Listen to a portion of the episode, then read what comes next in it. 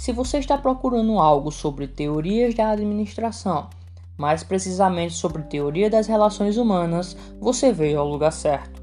Este é o canal do aluno, eu sou Luiz Henrique e vou te contar um pouco sobre essa teoria. A teoria das relações humanas teve seu início nos Estados Unidos e foi idealizada e liderada por Elton Mayo. Essa teoria, também chamada de Escola das Relações Humanas, teve como principal ideologia ser contraditória à forma desumana em que os trabalhadores se encontravam na época.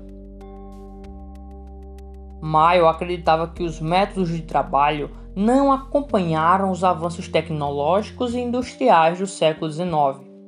Esse movimento chegou em seu ápice com a Grande Depressão em Nova York no ano de 1929, visando pontos muito importantes para o futuro dos trabalhadores, sendo eles enfatizar a relação entre os trabalhadores, tratar a pessoa como ser humano e não como máquina, dar mais autonomia ao empregado, trazer confiança e abertura aos trabalhadores e prezar pela satisfação dos trabalhadores para uma melhor produtividade.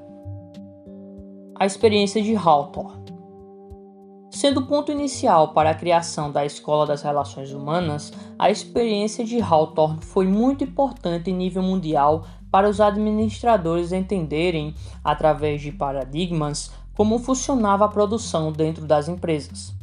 Esses paradigmas foram gerados após Mayo fazer testes na linha de produção com dois grupos distintos.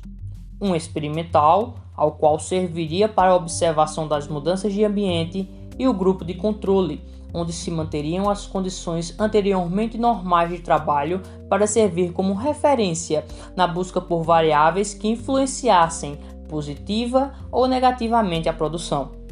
E com esses testes ele percebeu que quanto maior a interação dos trabalhadores, maior a vontade de produzir.